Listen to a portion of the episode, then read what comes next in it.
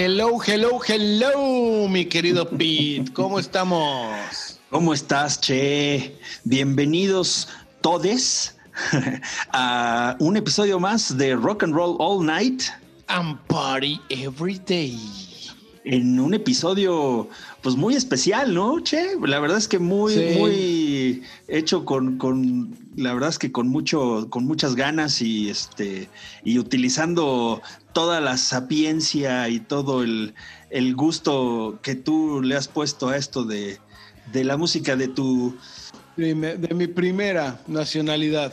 Así sí, muchos recuerdos, mucho nostalgia, pero bueno, al final decidimos hacer algo que ya nos habían pedido, que volcáramos al rock en español, al rock en nuestro idioma, y vamos a empezar con el rock nacional, como le dicen allá, el rock argentino. Aquí en México se escuchó mucho eh, el rock argentino en su época, aunque creo que por lo que veo nos faltó mucho y hay algunas propuestas que la verdad es que a mí me encantan y espero que a la audiencia mexicana le guste y evidentemente a la audiencia que amablemente hace favor de poner este podcast allá en Argentina también les, les gusta. Les mando un saludo, por cierto. Sí, me saludos desde estas tierras mexicanas de, un argentino mexicanizado. Pero mira, la, verdad que el rock argentino tiene una gran influencia en México, justamente en los, en los 80 ¿no? Pero el rock argentino viene de mucho más atrás, ¿no? Este, y, la intención es, no vamos a hacer toda una remembranza ni una reseña de rock argentino, sino vamos a mostrar las propuestas que ha habido eh, más este, enfocadas más hacia nuestra época actual, eh, pero ese, ese periodo, digamos, eh, de influencia fuerte que fue el, nuevo despertar del rock en México, este, que le pasó algo parecido. La historia del rock en México es muy parecida a la de Argentina, hubo una época de, opresión y de prohibición, ¿no? Igual. Lo mismo pasó allá. Este, no, yo diría que todavía más, ¿no? Sí, sí, no porque sí había mucha censura, pero aquí, aquí se persiguió. O sea, aquí después del concierto de Avándaro, el rock fue mala palabra e incluso salieron los, los hoyos este, funky, ¿no? Y demás, donde, donde era, era algo totalmente underground. En Argentina no, era más abierto, pero caía una censura tremenda y el rock se volvió un rock muy de propuesta, de propuesta y de protesta en aquella época. Este, pero estaba muy, muy arraigado. O sea, sí, sí estamos hablando de que eh, finales de los 60, principios de los 70, Argentina tenía unas raíces de rock muy, muy fuertes, lo ha tenido y lo ha influenciado incluso en, en, habla hispana, en toda América e incluso en España, ¿no? Ha tenido mucha influencia y muchos de los grandes éxitos este, en Argentina pasaron a España, ¿no? Por artistas españoles como Miguel Ríos, este, que hizo varias versiones de rock argentino y demás. Pero bueno, a ver, vamos a empezar primero por lo primero, ¿no? Yo creo que tenemos que empezar por el, no voy a decir que es el mejor ni el mayor, pero sí el más conocido exponente en América Latina del rock argentino. Ok. ¿Por quién crees? Pues claro, no, estamos hablando de Soda Stereo, que un poco más, un poco eh, eh, bajo mi propio conocimiento, yo sí le llamo, yo sí le llamo la, mi, mi, banda favorita de rock, de rock, inclusive en español. O sea, deja tu rock argentino, mexicano, yo fan de Soda hasta morir. Y pues nos vamos a ir con Soda Stereo, ahí con una versión bastante interesante de su canción en el séptimo día, ¿no, Che? Venga,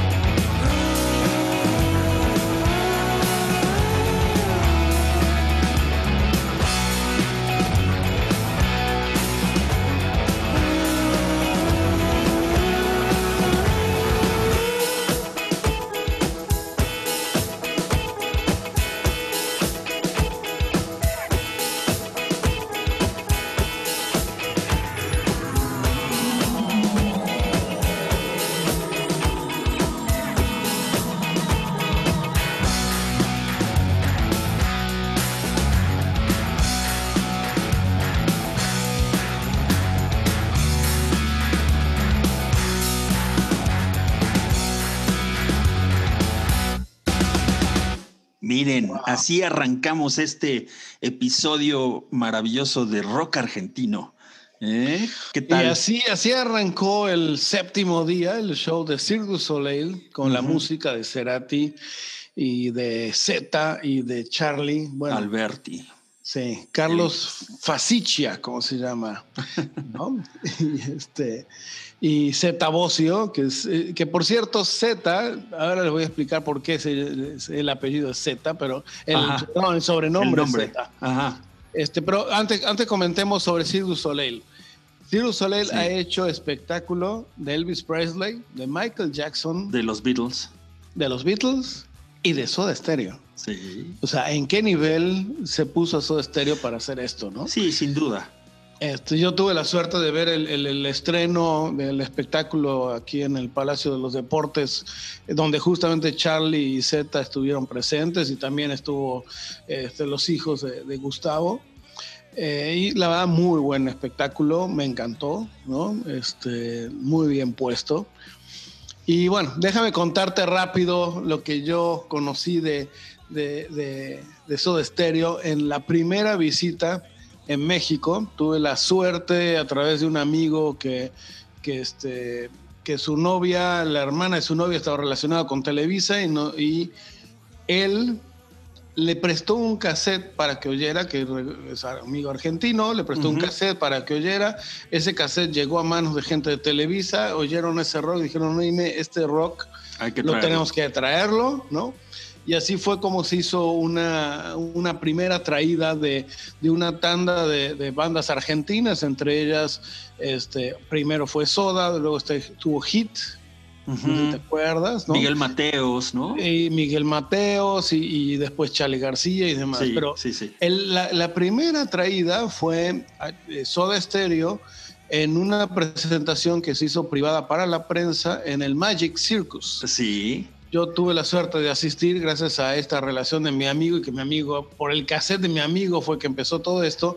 Y eso, eso hizo que se arrancara en México lo que se le llamó el movimiento de rock en tu idioma, ¿no? Así es. Que fue cuando empezó todo esto aquí en México. Así es, y empezaron a, dejarse venir un montón de, de, bandas españolas, argentinas, y desde luego surgieron las grandes bandas de rock sí, mexicano. Sí, se empezó a apoyar mucho al rock mexicano, que ahora estaba bastante olvidado. Y Oye, Che, pero sí, sabía, sí sabías que eh, algunas canciones de, de, ese show del Magic Circus están en el Ruido Blanco, en el álbum Ruido Blanco de Soda.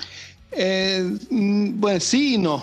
Este, porque ese, ese álbum Ruido Blanco se filmó justamente saliendo de aquí de México, se, se fueron a Barbados. Y de hecho, varias mexicanas los acompañaron a esas grabaciones de Barbados.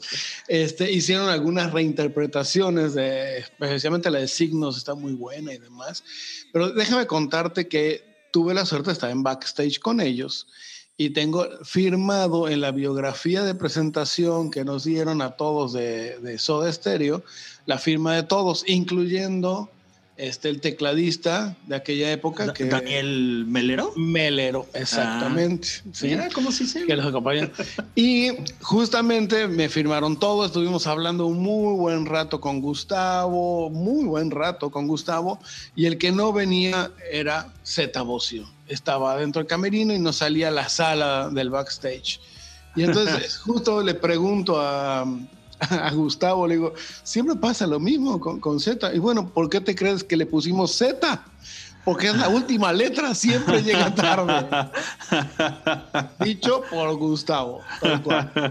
Siempre es el último. Siempre es el último. Pero bueno, este, la verdad que, que, que ¿qué te puedo decir de Soda? O sea, es, no, pues la banda más conocida de rock este, en español, como bien lo decías. Y tuvimos la suerte, Pete, de que fue nuestro último concierto. Así es. antes de esta pandemia, ¿verdad? Sí, la verdad es que inclusive ya, ya, ya fuimos sabiendo de eh, ciertos riesgos que podíamos estar corriendo, ¿no? Pero la verdad es que no quisimos perdernos. no me digas que yo llevé a mis hijos. que no, pero no quisimos perdernos, la verdad, este, este homenaje de Soda Stereo, de, Charlie, de Charlie Z, ¿no? Realmente. a, Soda Stereo, ¿no? Y la verdad es que fue un muy buen concierto eh, con, músicos espectaculares como, como invitados. Y sí, fue precisamente el último concierto al que tú y yo asistimos antes de tener que encerrarnos en esta cuareterna. Sí, la verdad que yo, yo he tenido la suerte de ver todas las veces que, que he Así venido es. a México. Yo salvo esa de Magic, del Magic, yo estuve en todos lados. En el Auditorio Nacional, antes de que lo remodelaran, este, ahí estuvo, que de hecho tocaron una canción que llamaba México 1917 o algo por el estilo, instrumental, esa vez muy, muy buena, que no la he podido conseguir, a ver si en algún lugar la puedo conseguir, esa grabación, porque nada más la oí en ese concierto, y luego, bueno, en Palacio de los Deportes, en, en, varios lados. En el gimnasio, en el Juan de la Barrera. En, Juan de la Barrera tienes toda la razón. Y bueno, no me digas de, de, el, la vuelta. En el no, y en el 2007. Claro, ya en, el, ya, en el Foro Sol. En el Foro Sol, que sonó ahí impresionante. sí, como no. Pero bueno. Así es. Ay, bien, pues aquellos. Pues bueno, vámonos con otra canción. Sí se, sí se nota, ¿no? Que Soda Stereo es, es nuestra consentida, ¿no? Pero vamos, vamos hay a ir con. Música. Sí, hay mucha más música. vamos, la, idea es traer este, cosas frescas, cosas nuevas, diferentes, este, para no volver a lo que ya, ya hemos oído muchas veces. Pero en esta es una canción de, de Gustavo, de, de Soda, pero de Gustavo este, interpretada junto con otro de los grandes genios de Argentina, de rock argentino, con Luis Alberto Spinetta, en un concierto de Luis Alberto Spinetta, en la cual Gustavo fue de invitado. Y esta con otros, ¿no? con otros que vamos a ir más adelante, pero bueno. claro. Vámonos ahora con esta versión. ¿Qué canción es, Pete? Es la famosísima T para tres de en esta versión de Luis Alberto Spinetta.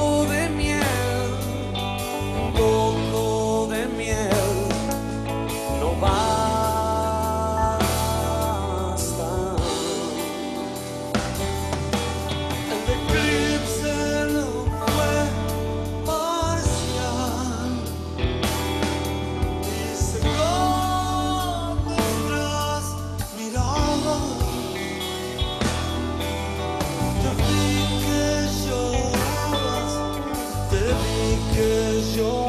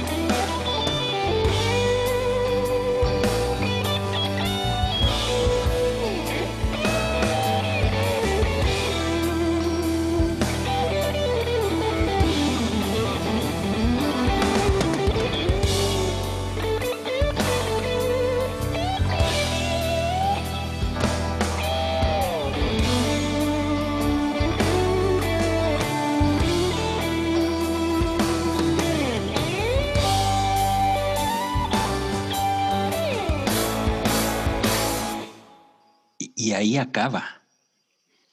¿Qué tal esta deliciosa versión de té para 13? Muy, muy rica. Me encantó.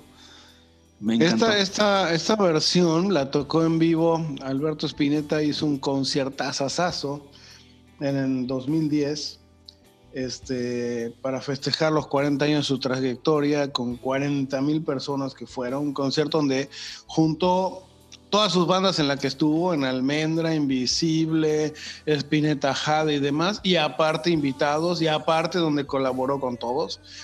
Esta versión es de ese concierto. ¡Wow! Este, de hecho, para Argentina se consideró como el concierto del siglo por... por sí, sí lo creo. Aparte, fueron no sé, creo que duró cuatro horas. no sé ni cuánto, desgraciadamente. Bueno, sí, no, imagínate, el, álbum se llama. Horas, cinco horas duró. Wow. Spinetta y las bandas eternas. Sí, no, nada más ves el track listing de este, de este álbum y es, y es, o sea. 80 mil canciones. Me hubiera encantado haber podido estar allá. Bueno, ya, ya, ya tomaremos alguna reseña de alguien que haya estado ahí. Este, e, esta versión con ese solito que se avienta, este, el flaco Espineta. No, es, es del flaco, es del flaco Espineta, ese solo, sí, sí, sí. Pero bueno, vamos a hablar de Luis Alberto Espineta cuando pongamos canciones de él, este, que fue un artistazo, desgraciadamente murió en 2012, este, a los 62 años. Eh, pero no, era poeta, pintor, obviamente compositor. No, un este, artista, punto. De, de la guitarra, impresionante. Sí, sí, un artista así, punto, y ya. Punto, punto. Bueno, pues vamos, sigamos, sigamos en, la vena todavía un poquito de, de, soda. Este, con una, una canción que es de las pocas canciones que Soda hay, este, metido dentro de su catálogo como cover de otra, agrupación, ¿no? Es de la agrupación de Daniel Melero, justamente, quien hablábamos, ¿no? De los encargados. Y esta es la canción que aparte me encanta, es súper cadenciosa. Esta es la versión de, de los encargados de la canción. Trátame suavemente. Suavecito. Por favor. Suavemente. Venga.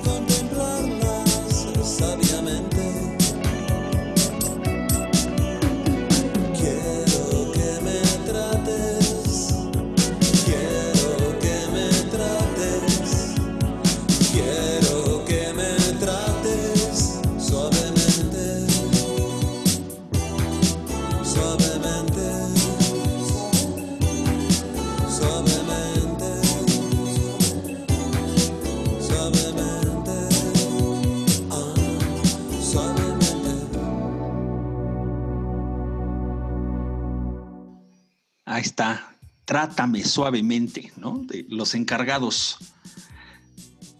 No te escuchamos nada, che, porque estás en mute. Ahora sí ya. Sí, siempre, siempre, siempre. Es que me, me quedé sin palabras. Luego sí, sí, sí, sí. No, pero en realidad debería ser tratame, tratame suavemente, che. Pero la canción, la canción tiene acento en la A, ¿eh? Ahora que, la, ahora que la veo, aquí dice trátame.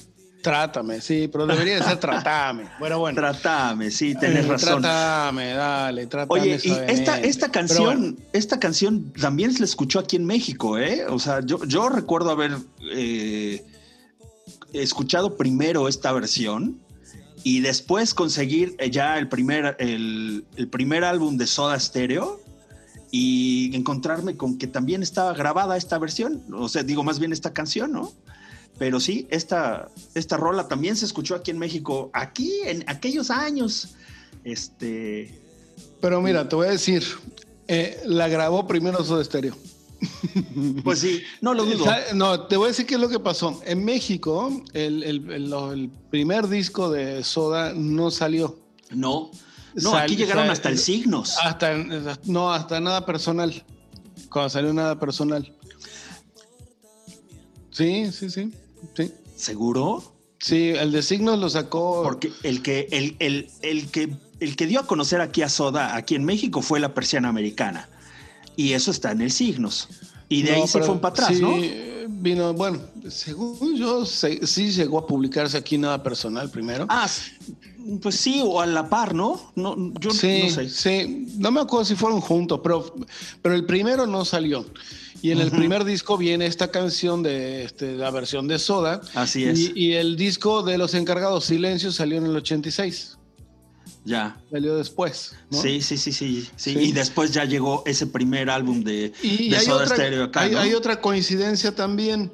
Eh, dentro de las primeras este, sesiones, en lo que se armaba Soda, que, que Bocio y Gustavo se habían hecho ya muy amigos, y después apareció Charlie, que por cierto, Charlie este, andaba atrás la hermana de Gustavo, y así como se conocieron, ¿no? Sí, sí.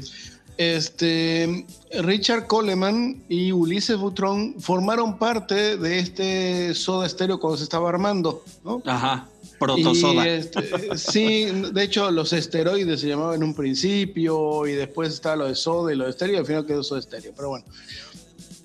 En esa época, este, Richard Coleman y Ulises Butrón estuvieron como que fluctuando hasta que llegó un momento que Ulises Butrón dijo, digo, perdón, Richard Coleman dijo, no, no, no, suena mejor como trío que metiéndome yo como segunda guitarra. Este, mejor me salgo y se salió.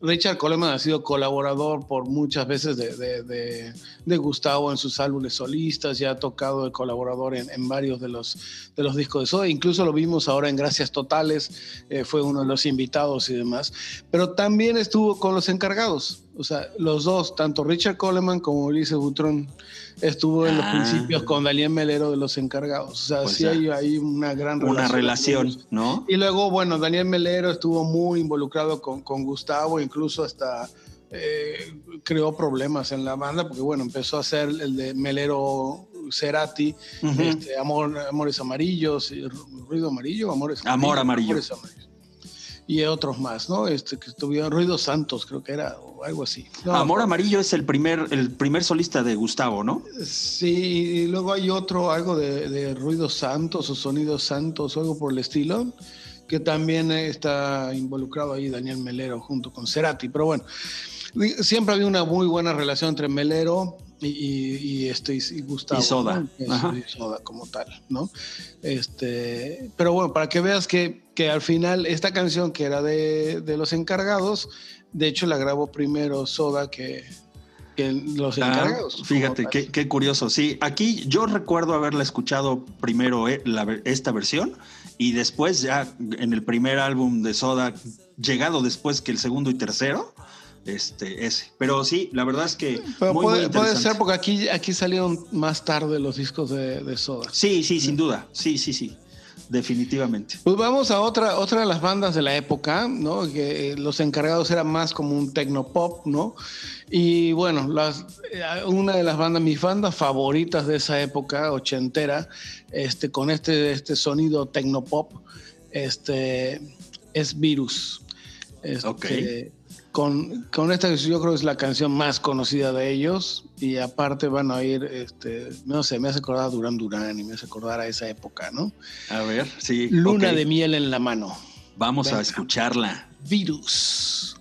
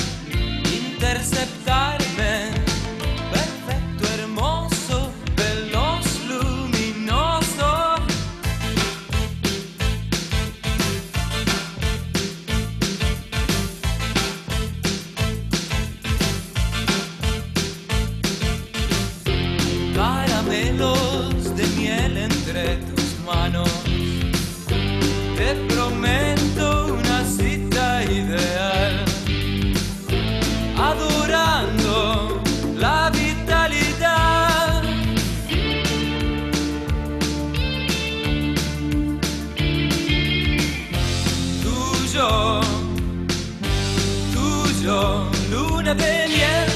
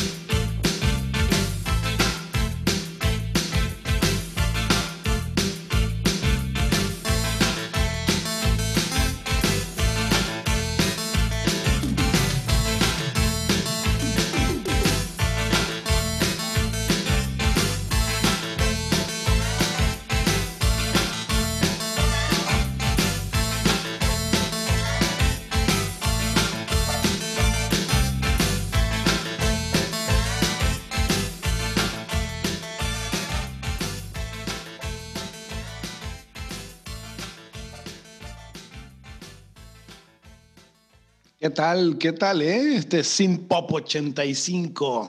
¿Mm? Ochenterísima, qué bárbaro, está muy buena. Sí, o sea, esto la verdad en esa época sí rompió, o sea, era algo que no sonaba así en América Latina, o sea, realmente fue. No, no, no, no, y, como bien dices, pues era, era un estilo que, que, estaba, estaba pues naciendo, ¿no? Y en esa entonces, digo, así de primero, de rebote, me vinieron a la mente bandas, por ejemplo, como Los Amantes de Lola de aquí en México y también como el último de la fila allá en España, ¿no? Que tenían un estilo, bueno, la canción en este caso me parece como muy, muy de esos, de ese estilo y en ese entonces era un hitazo, ¿no? Sí, la verdad que, bueno, los hermanos Maura, bueno, de hecho son tres hermanos los que están en la banda, originarios de, de La Plata, por cierto, saludo a mis primos ahí de La Plata viven allá. La Plata, hagan de cuenta que es como Toluca, ¿no? La capital del, Estado de México. Este, la Plata es la capital de la provincia de Buenos Aires, ¿no? Muy cerca de, la ciudad, de capital de Buenos Aires del Distrito Federal, digamos, ¿no? Porque allá, capital, federal, era capital federal, ahora es Ciudad Autónoma de Buenos Aires, ¿no?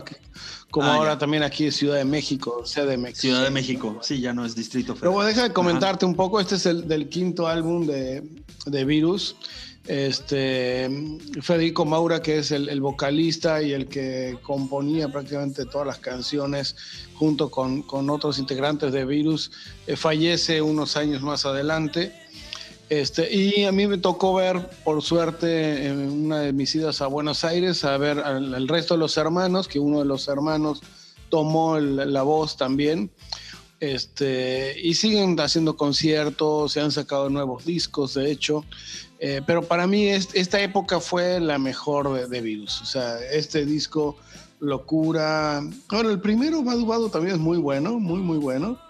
Pero eh, Relax, Superficies de Placer, son realmente muy, muy buenos discos ochenteros, ochenteros, ochenteros. Que los recomiendo también para los que quieren oírlos, la verdad que es muy, muy bueno. Pues a darle una escuchada a todos, ¿no? Sin duda. y bueno, de esta época, este, también algunos de los, de los este, otros artistas eh, que habían empezado la movida del rock muchos años antes. Este, uno de ellos es Por su Gieco.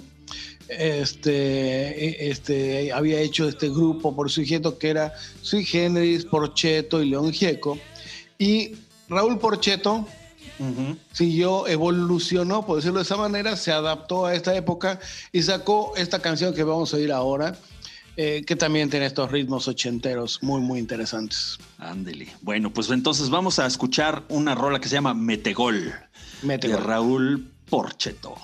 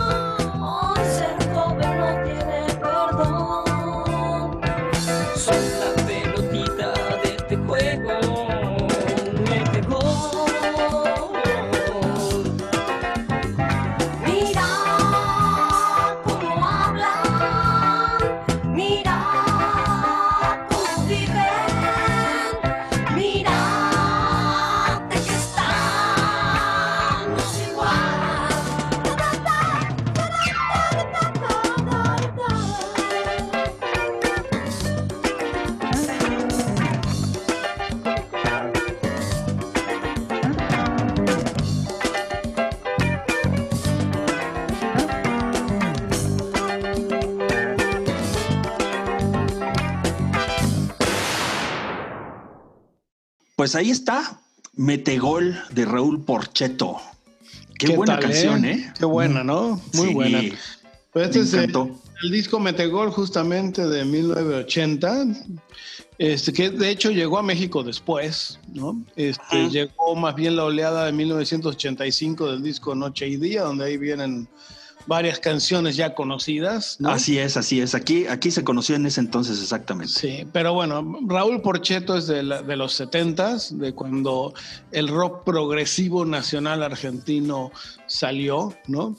Este, que es que es justamente a raíz de los setentas, con León Gieco, Sui Generis, Raúl Porcheto era uno de esos este, integrantes, bueno, y un montón de grupos más, Manal y otros que salieron en aquella época. ¿No?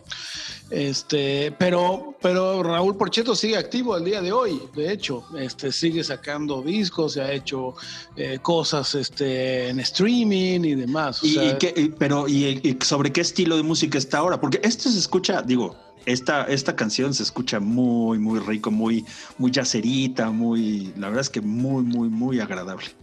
Sí, ha ido cambiando el estilo, ha ido evolucionando, así como ha ido evolucionando la música. Todos, ¿no? Claro, pero... Este, pero en Argentina, te comento, en los de los 70 había mucha influencia de, de Genesis, de Led Zeppelin, de todos estos grupos, ¿no? Ajá. Y, este, y era muy rico el, el rock que había ya, había mucho despertar, ¿no? Había muchos manejos de de, varios estilos y demás, y ha ido evolucionando. En los 80 fue más, este, más entre New Wave y más poperón, ¿no?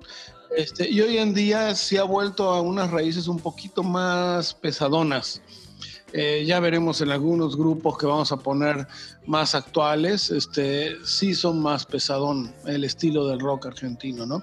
Y también más bailable, o sea, como que ha cambiado un poquito hacia, hacia esas cosas, ¿no? Claro, claro. Pues muy bien, la verdad es muy buena propuesta esta. Este, y Raúl Porcheto es, es, un, es un tipo que no sé cuántos álbumes tiene, pero debe tener más de 20 álbumes. Este, sacó el último en 2018, te digo que sigue muy, muy activo todavía.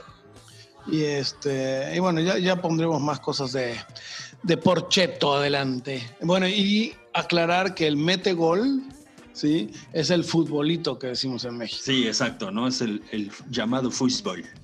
Sí. Exacto.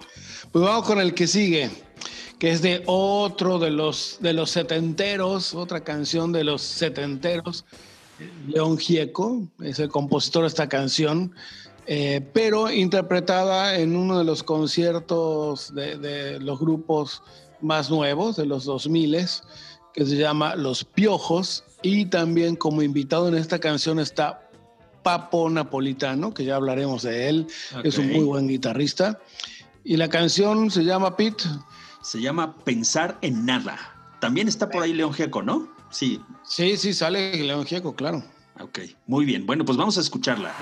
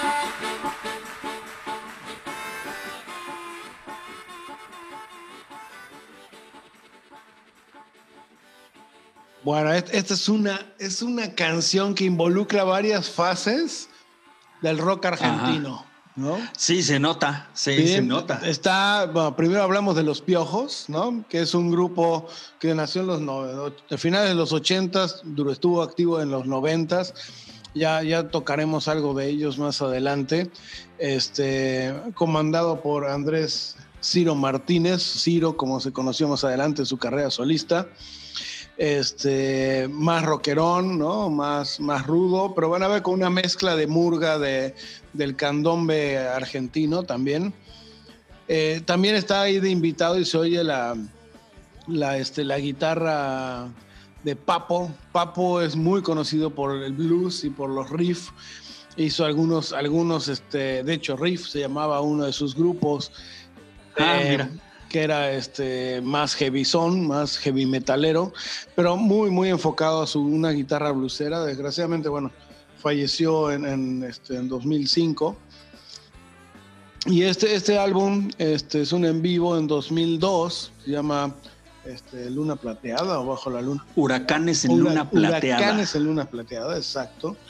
En el estadio de News All Boys y en Luna Park. Y bueno, hicieron varias giras en varios lados y juntaron el material con varios invitados. Y esta es una canción de León Gieco, eh, que la, León Gieco es en Argentina como eh, nuestro Bob Dylan, ¿no? empezó con el folclore, entonces mezcla mucho el folclore, el rock, este, los ritmos este, autóctonos, mezcla con murga, con este, diferentes tipos de ritmo y es eh, él con su guitarra y su armónica, que ahí lo ves cómo está haciendo sus solos de armónica y al mismo tiempo que, Papo está haciendo el solo de guitarra, ¿no? Y esta, esta canción eh, significa mucho para él porque en la época de la, de la represión militar en Argentina, en los 70s, este, él era uno de los anti. Bueno, acuérdate que ese, rock progresivo argentino se volvió al final después en rock de protesta, ¿no? Entonces tuvo que salir de Argentina, estuvo en Estados Unidos y este disco fue en el, en el 81, Pensar en Nada. Eh, de hecho, lo produjo Gustavo, Gustavo Santaolalla, estaba con él haciendo este disco, ¿sí? Y fue el volver a la Argentina de, de León Gieco, ¿no? Ok. Este, Entonces sí tiene pues una, una, una importancia muy significativa, ¿no? Para, para sí, como que junta varias épocas y varias cosas en esta canción, en este concierto, ¿no? O sea, Los Piojos, que es lo, lo nuevo en su momento del rock en Argentina, Papo, que era, bueno, era una eminencia, sigue siendo una eminencia de, como guitarrista, y, León Gieco tocando una canción que para él fue el volver regresar a Argentina después de todo esto. Digo, León Gieco, yo creo que todos saben quién es, y si no, les recuerdo, es quien compuso Solo, Solo le, pido, a Dios. sí, claro. Es un himno esa canción. Así es, hermosísima. Y bueno, de la misma época de Porcheto y de Gieco, ¿no? Este, pues fue, yo creo que cuando eh, el rock argentino tuvo su mayor auge como, como composición y como trascendencia, y uno de los grandes, grandes grupos este, es Sui Generis, ¿no? Que Sui Generis es un dúo este, de Nito Mestre con Charlie García. Pues sí y que ha apoyado con un montón de, músicos en aquella época que ya, ya veremos más adelante. Y, vamos a esa época, pero con una versión un poquito más, este, más traída hacia nuestros años, ¿no? Eh, por el mismo Nito Mestre en un, en un, en un disco en vivo que sacó no hace mucho, este, tocando uno de los clásicos, clásicos, clásicos. De Sui Generis. De, Sui Generis, que es rasguña las piedras. vamos, a escucharla. Y ahora sí. Nos vamos con este, que después de este no se puede hacer más nada. Muchas gracias, muchas, muchas gracias. Gracias a todos los músicos. Un aplauso para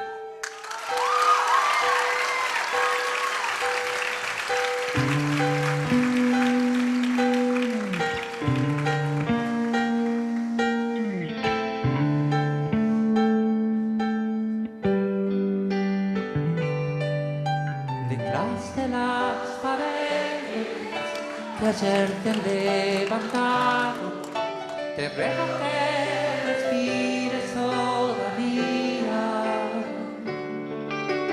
apoyo mis espaldas y espero que me abraces. Atravesando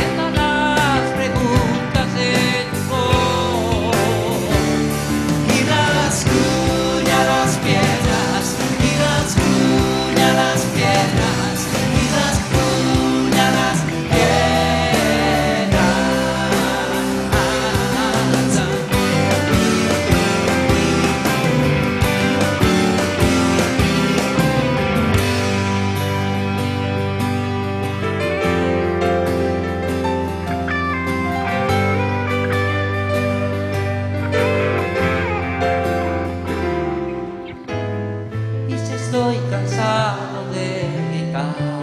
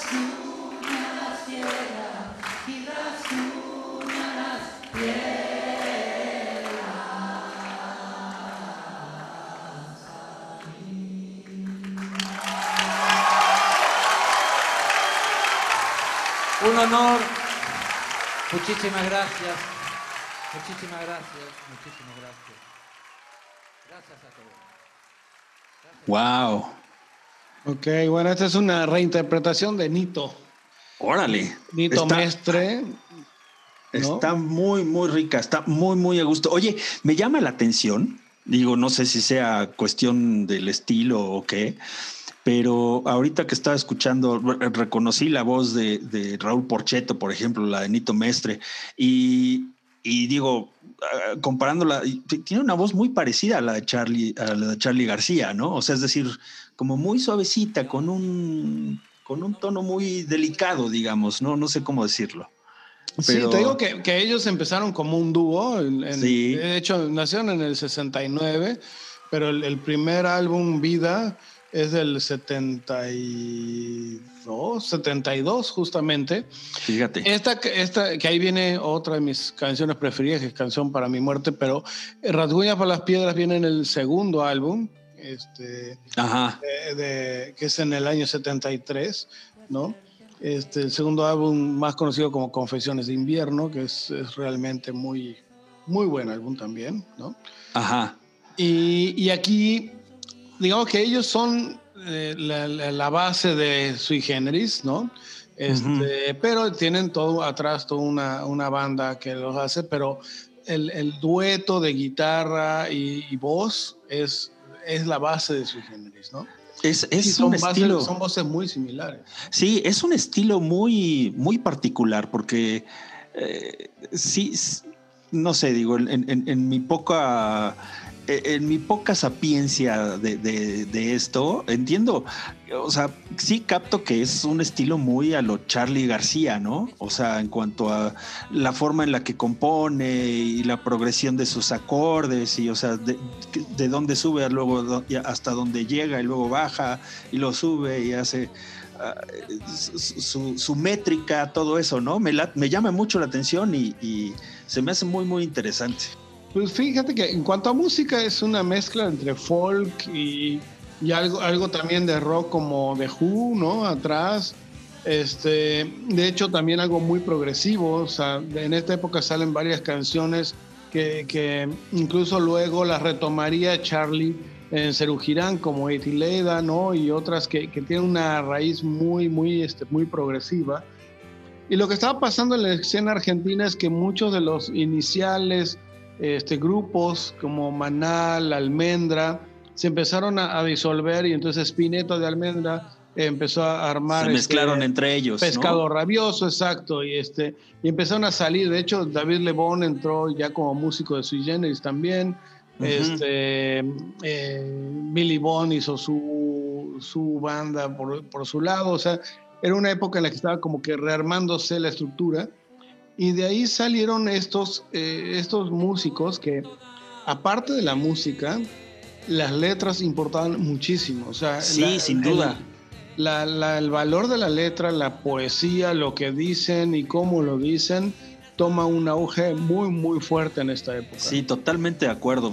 Las letras son más allá de, las letras de pasémoslo bien y este, no, no, o sea, eh, sí, sí les veo un trasfondo hasta filosófico, ¿no? De, este, cuestiones como, como eh, la alegría por vivir o cómo les está yendo. Inclusive refleja un poco esa esa nostalgia, ¿no? Que, me imagino que ha de haber habido mucho la nostalgia por ciertas cosas allá en Argentina en esos entonces. Y me refiero a cuestiones políticas, ¿no? Cosa como la, ocupación, este, o no, la ocupación, sino la dictadura y todo esto, que seguramente hizo que muchos idealistas salieran y sacaran sus, sus gritos al aire, ¿no? Sí, y muchos también describían un poco las carencias que había, o sea, claro. Este, y por eso se le llamó rock de protesta, ¿no? este, pero bueno, independientemente de la situación política, eh, vamos a basarnos nada más en la parte musical como escena, ¿no? Este, fue muy rico, fue una época en la que creció muchísimo y basó, y creo que fue la época en la que justamente el rock en español como como no estar copiando otras cosas, sino crear algo nuevo. Algo este, propio. Dentro del idioma español, creo que Argentina ahí tomó una vanguardia muy, muy fuerte. sí, sin duda, sin duda, sin duda que sí. Y Soy Géneris es uno de los representantes que de ahí salió Charlie García, ¿no?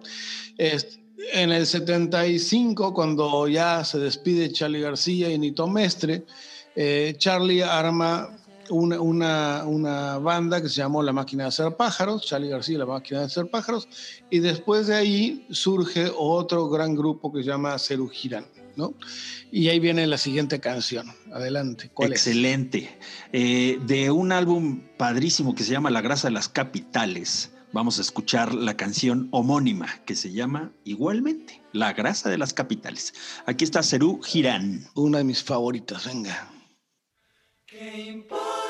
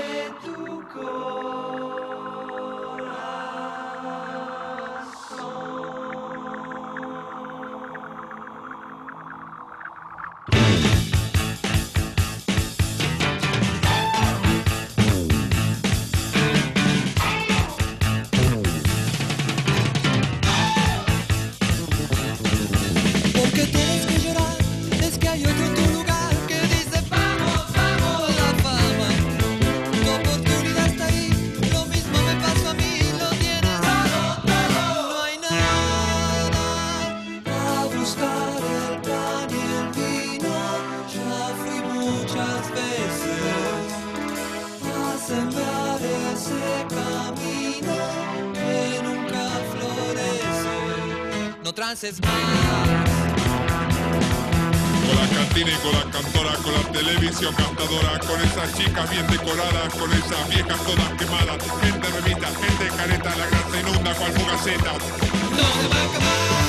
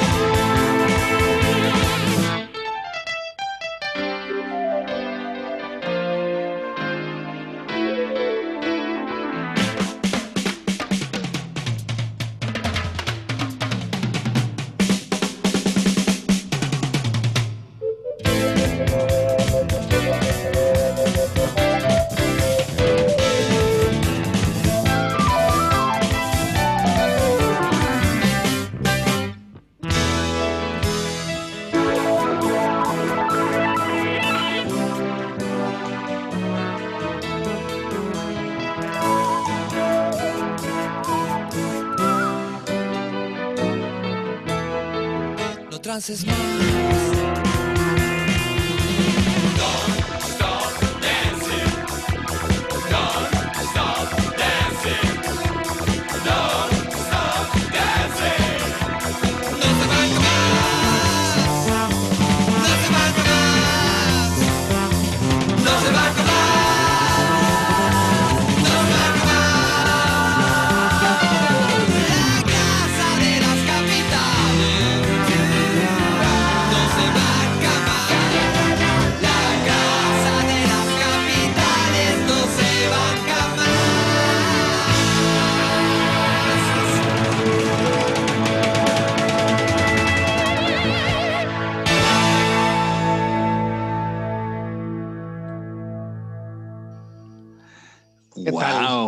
Wow. ¿Qué tal? Sí, me ¿Qué encanta, me encanta, me encanta.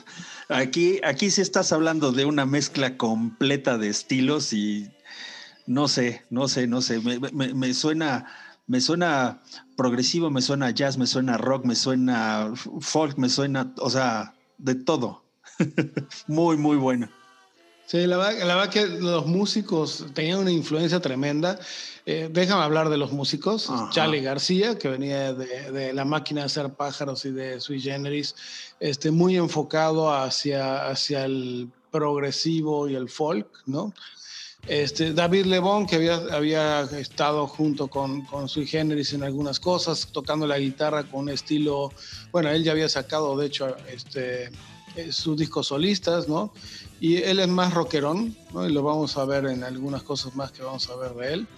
Este Oscar Moro, el baterista que había empezado en Los Gatos, que fue una de las eh, bandas precursoras. Luego estuvo, estuvo también Buenísimo, ¿eh? involucrado. Sí, muy bueno. Desgraciadamente falleció en 2007, creo. Este, y él, él, de hecho, estuvo en Riff con Papo Napolitano, ¿no? Ah, tocando heavy también después, pero bueno. Ah, Pero él, él, él, la verdad, es un muy buen, muy buen baterista, era, era un muy buen baterista. Este, y Pedro Aznar, Pedro Aznar en el bajo con su distintivo sonido de su bajo Moog, ¿no? sí, el mu- Este, ajá. que bueno, más adelante Pedro Aznar también tiene su carrera solista muy prominente, estuvo tocando, se fue, a- de hecho, terminando Ceru Girán, se fue a, a estudiar a Berkeley y estuvo con Pat Metheny, eh, tocando en su grupo de Sí, jazz. ¿no? sí, O sea, claro. es- Es que ese, ese bajo, yo sé- si alguien domina el, el bajo, el, el Moog, este, pues sí, tiene que tener alguna influencia de jazzera y de fusión y de progresivo y todo eso, ¿no? Pues Yo sé si esta canción, bueno, la, la- la- la canción habla eh, la grasa, la grasa de las capitales, que grasa se refiere a, a la gente no tan, este, eh, ¿cómo te podría decir?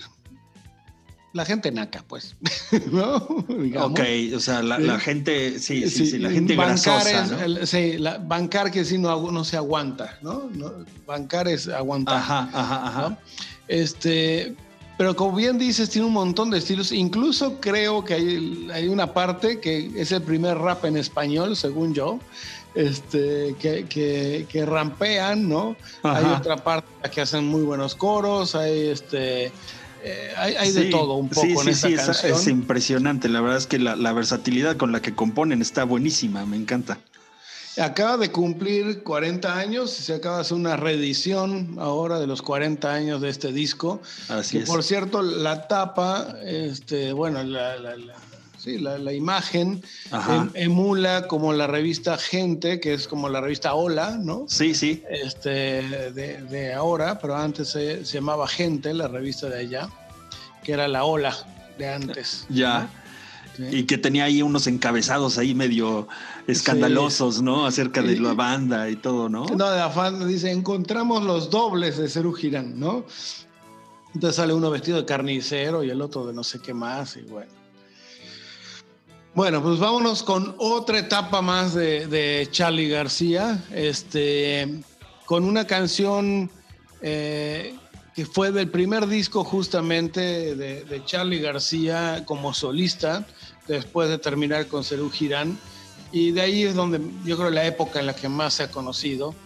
Y esta, esta canción, Yendo de la cama living, de hecho la empezó a tocar en la época de, de Cerú Girán para ya después sacarla como álbum solista. Pero vamos a ir ahora con una versión de, de un grupo que se llama Los Tipitos, este, con invitado especial Alejandro Lerner, otro de los grandes de Sí, esta época. excelente, Alejandro Lerner. Muy bien. Bueno, pues Vamos vamos, a a escuchar Yendo de la cama al living.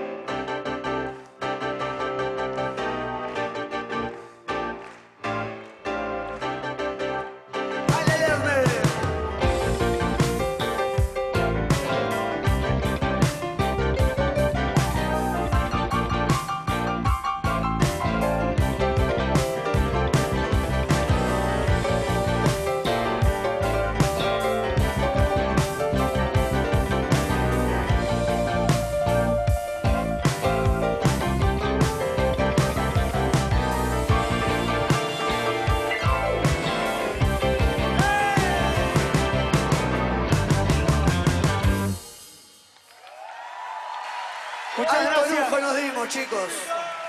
Ale Lerner, Fabián Quintero, chicos. Mira nomás, eh, yendo de la cama, Living, una versión interpretada por Los Tipitos a esta rolota de Charlie García.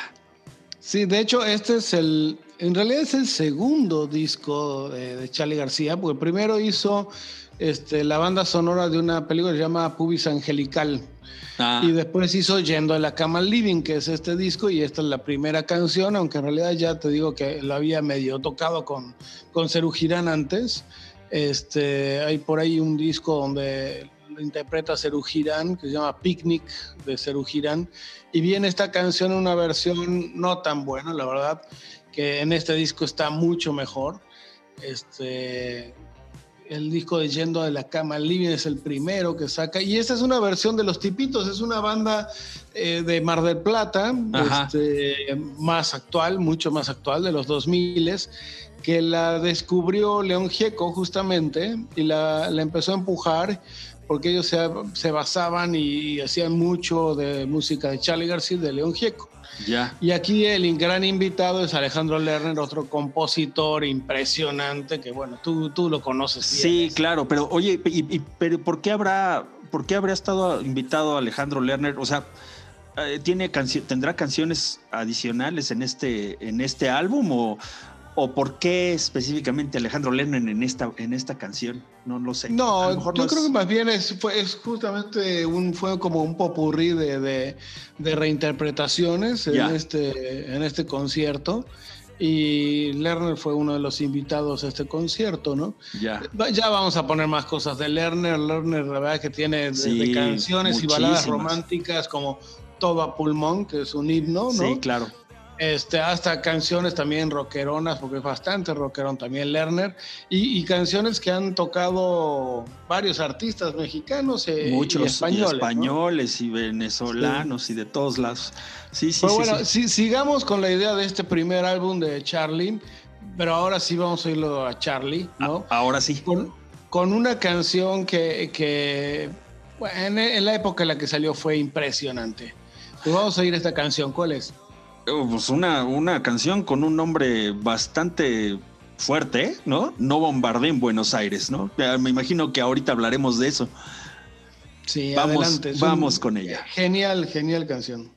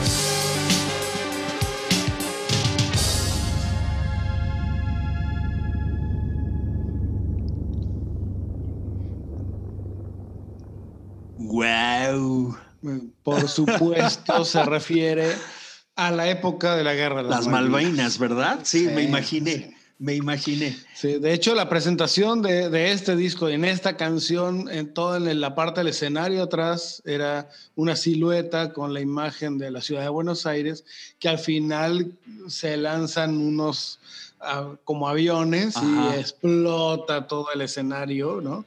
Porque Guau. terminan bombardeando Buenos, Buenos Aires. Aires. Pleno, pleno 82. O sea, Sí, sí, es- en, medio de, en medio del conflicto de las el Malvinas. conflicto como tal, este, sí, sí. Y, y- y habla de, de, de lo que se estaba viviendo en ese instante, ¿no? De que había problemas de, de, hambre, de falta de trabajo, Sí, sí, de, sí. seguía la dictadura y un poco pues, se armó esa guerra con tal de distraer lo que estaba sucediendo en realidad el punto de vista este, social y económico, ¿no? Que- sí, sí, y, sí. Este, y es un poco lo que muestra esto, ¿no? No, y, y Charlie García, digo, siempre se ha caracterizado por, por, por ser un, un- por hablar del entorno social en el que él está, ¿no? O sea, eh, eh, en el que Argentina se encuentra en un momento dado, este, mientras compone y todo esto, ¿no?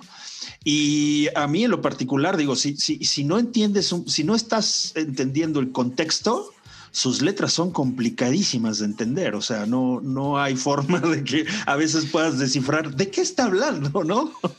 en este No, caso y sí. tiene muchos modismos, tiene muchos modismos. Además, también, ¿no? Fíjate, Sí, a mí me sí. pasa mucho con, con una canción que a mí me gusta mucho, pero no termino de entenderla. Ya me, ya me la explicarás si es que tú sí la entiendas.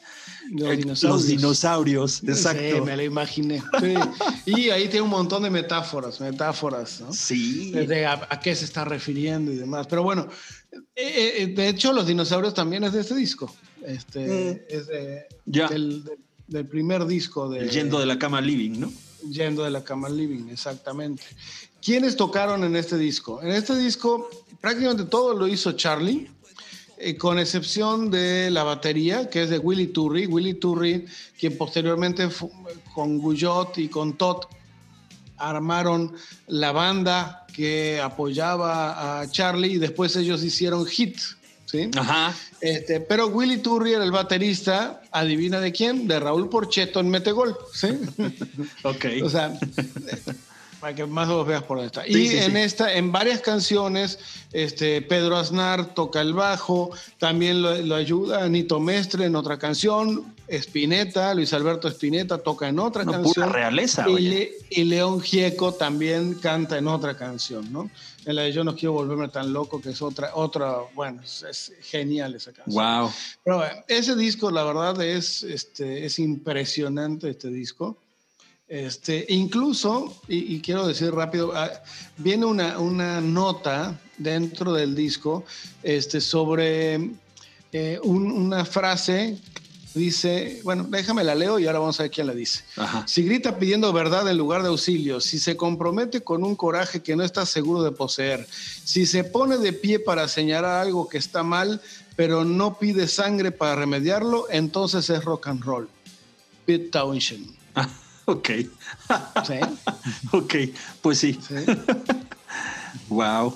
No, pues fíjate que eh, sí, te digo, creo que creo que es bien importante eh, entender el contexto en el cual esta música era compuesta, ¿no? Y sin duda, pues hay un hay un hay una influencia de- del entorno social, económico, este, político de Argentina específicamente, pero también de Latinoamérica en realidad, ¿no? También. Sí, sí, sí. De- Deja, deja nada más aclarar una cosita que este, me, estaba, me estaba confundiendo. En el siguiente disco, Clicks Modernos, donde vienen los dinosaurios. En Ah. este, en este. Ok, Sí. ok, ok. Bueno, Sí. pues ya, ya me contarás de los dinosaurios y por lo pronto vámonos por- con la que sigue, ¿no? La que sigue es, otra canción de Charlie, pero ya más adelante, eh, como dos o tres discos más adelante, este, que es una canción en la que participa Spinetta. Y, y esta la vamos a ver tocada en vivo de Spinetta con invitado especial de Charlie García. La canción se llama Rezo por vos.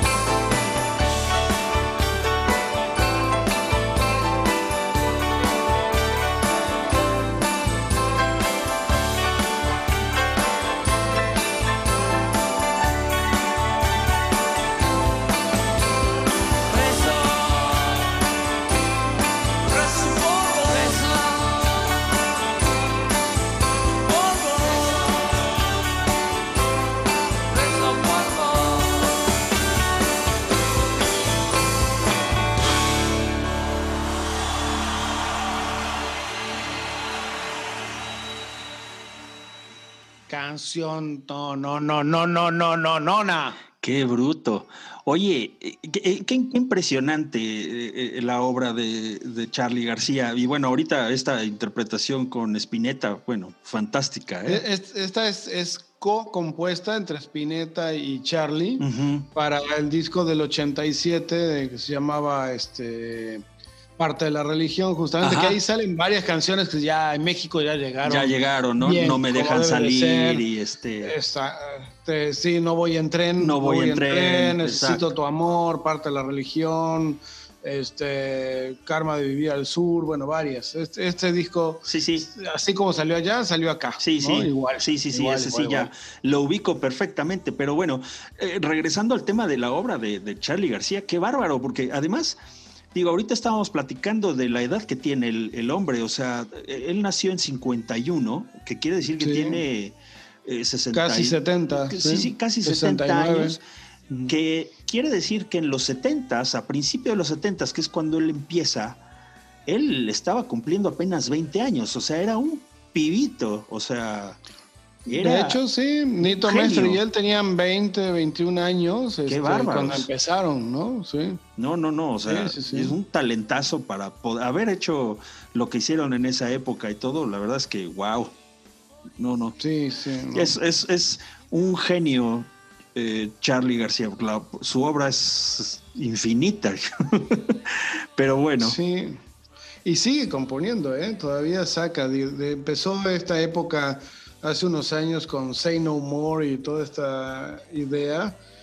Y siempre ha estado a la vanguardia. O sea, los Sí. sonidos que él sacaba era un poco como Soda Stereo y fue igual. O sea, los sonidos que sacaban se adelantaban a lo que, a lo que venía, ¿no? ajá. Y Charlie García fue igual, o sea, los sonidos que él ponía y la manera de componer que él hacía es como de ahí salía todo el resto del rock Sí, claro, pues es que eh, es- esa es una clave de, de- de- de la vanguardia aquí en Latinoamérica, ¿no? Tienes que estar escuchando adelante qué se está haciendo en otros lados y tomarlo tuyo, tomarlo y hacerlo tuyo, ¿no? Qué interesante. Sí. Muy bien, pues Pues vamos con otro, otro que llegó a México y de hecho llegó para quedarse porque estuvo viviendo aquí en México también. sí, sí, sí. En estas épocas, este, eh, Miguel Mateos, ¿sí? con una, una de mis canciones favoritas, que en México no, no pegó tanto, pero en Argentina sí, muchísimo. Ok, pues vámonos con Tira para arriba. Tira para arriba. Exacto, con acento en la A.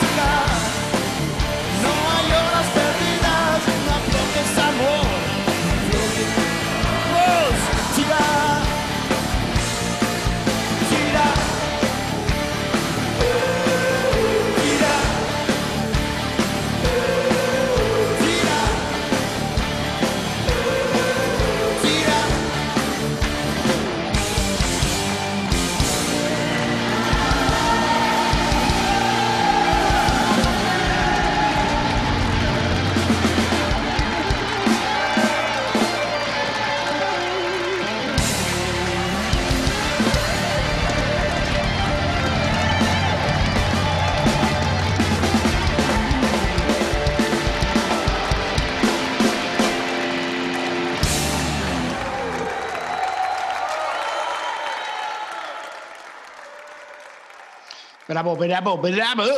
Órale, muy bien. Pues ahí está. Tira para arriba. Tira, tira, tira. De Miguel Este- Mateos. este- esta canción, fíjate que la, la, este, la reinterpretó Ricky Martin, pero creo que no le pegó tanto, porque es una canción muy, muy contestataria, de rock contestatario argentino.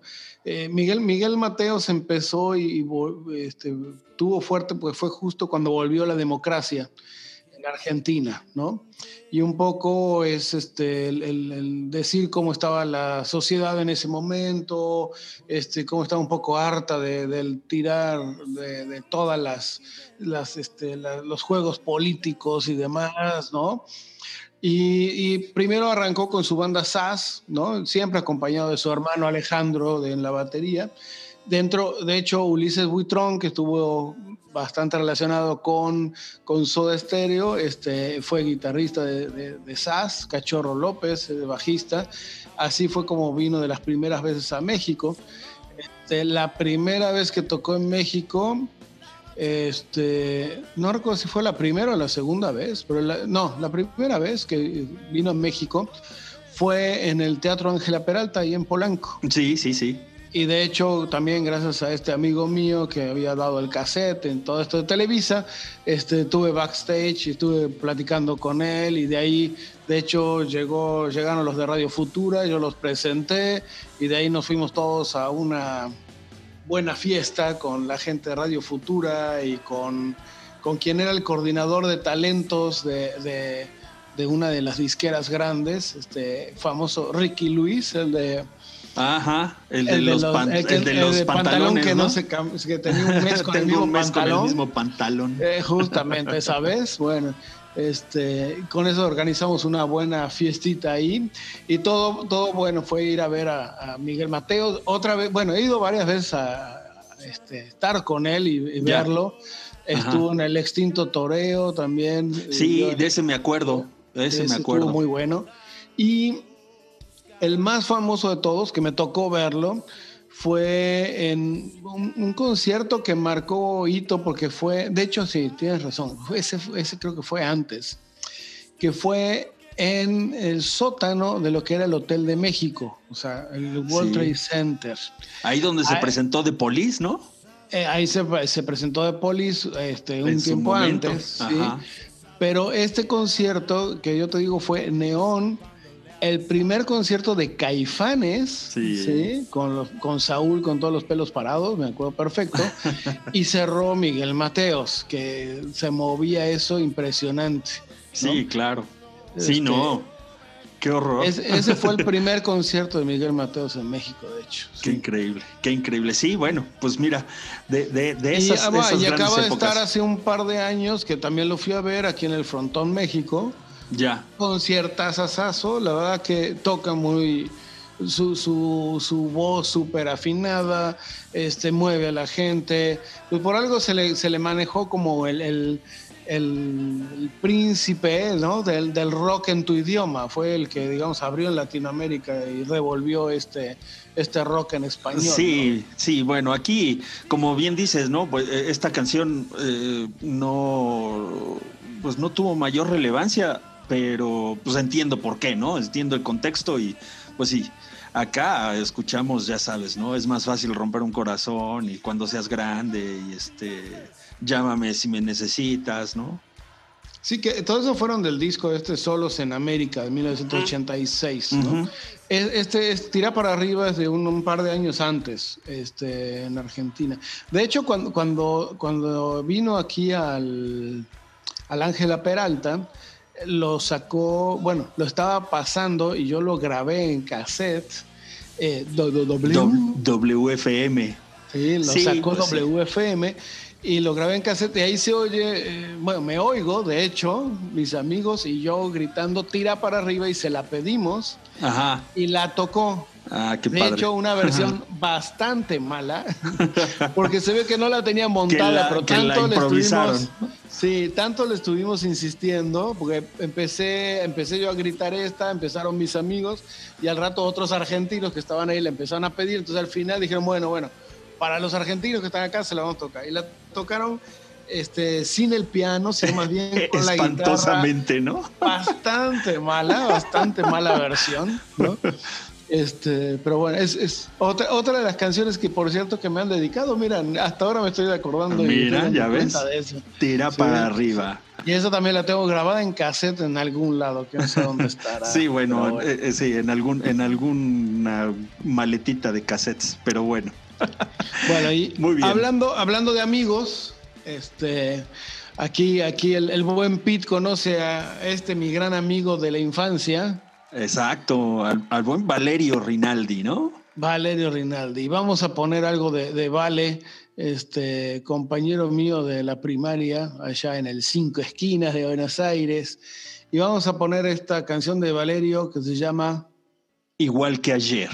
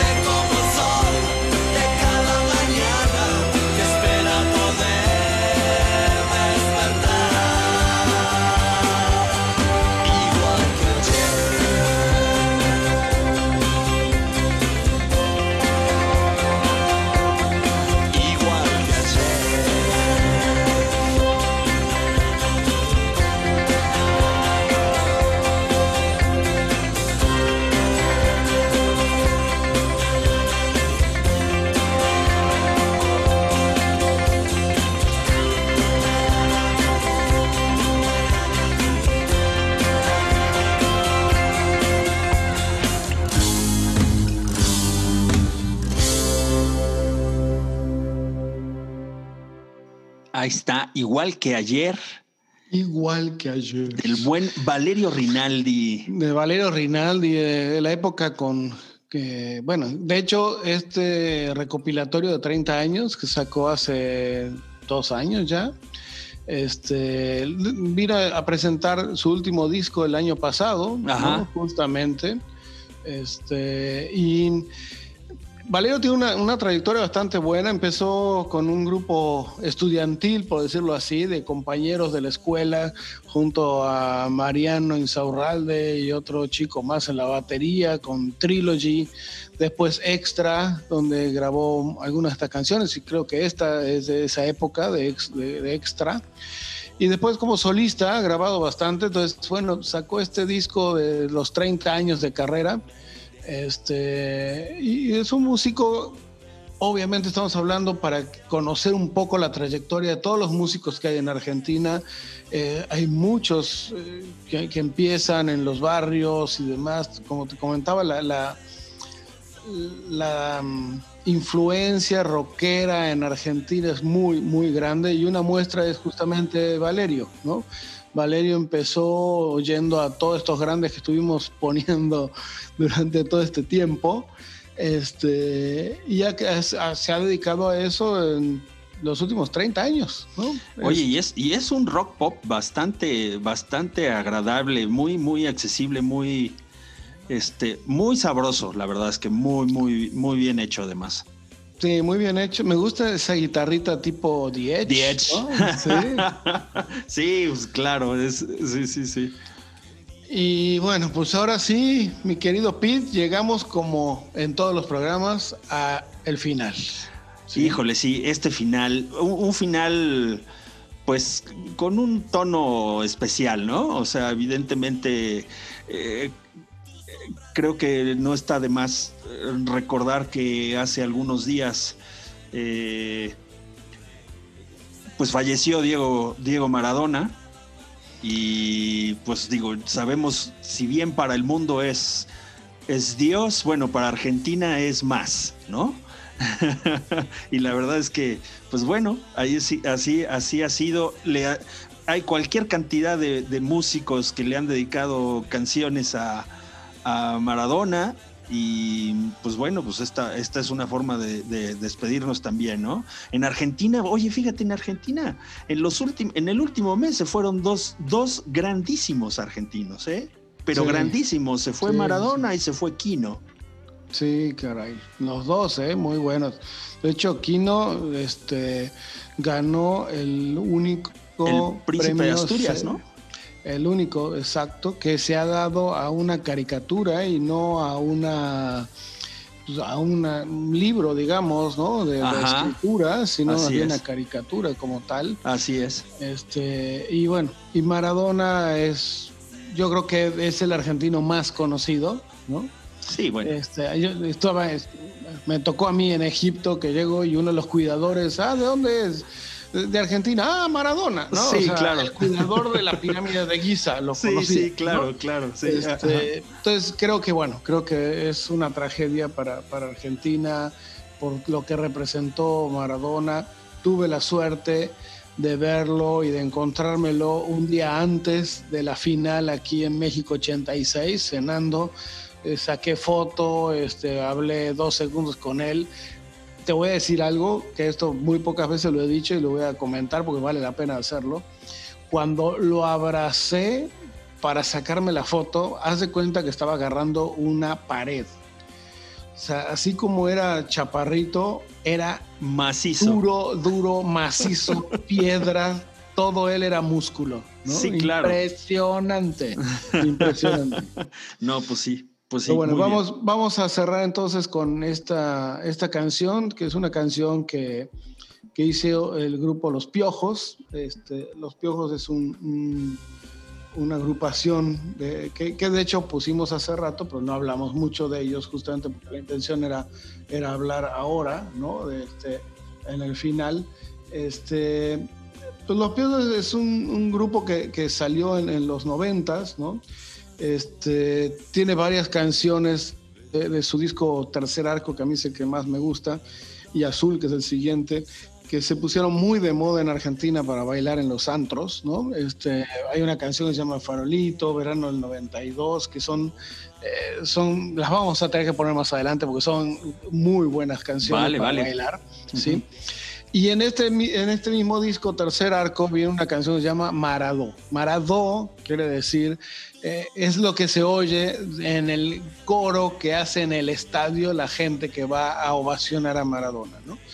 Y este eh, Ciro, el, el cantante, que toca también la armónica, inicia esta versión en vivo, eh, tocando un, pues, entonando, digamos, el sonido del himno argentino. Qué Y es impresionante cómo la gente lo tararea el himno y después empieza la canción que, que primero ah, este, viene como una especie de prosa muy evocando al Martín Fierro, que es el libro gauchesco, ¿no?